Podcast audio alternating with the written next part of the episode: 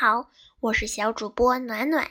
今天我要给大家讲的故事是：幸运可能就在一根枝子上。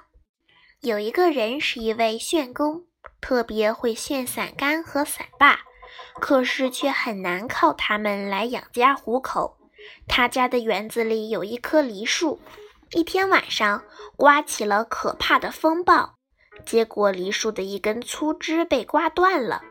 这个男人为了好玩，用枝子车了一个大木梨和许多很小很小的木梨，拿给孩子们玩。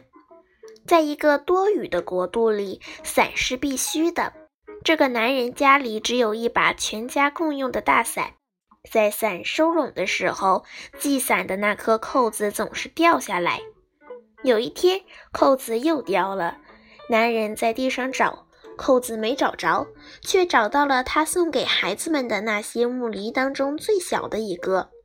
于是他在小木梨上面钻了一个眼，穿上一根线，系在了伞把上。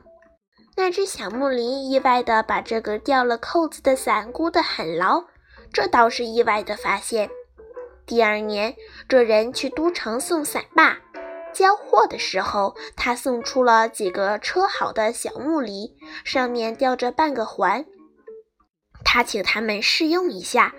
后来，这些伞把和小木梨被运到美国，那儿的人很快发现，小木梨竟然比任何扣子都能把伞箍牢。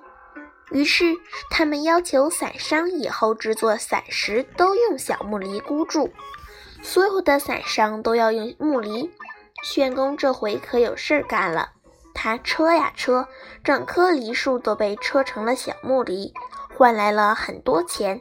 他高兴极了，逢人就说：“幸运可能就在一根枝子上。”我的故事讲完了，谢谢大家。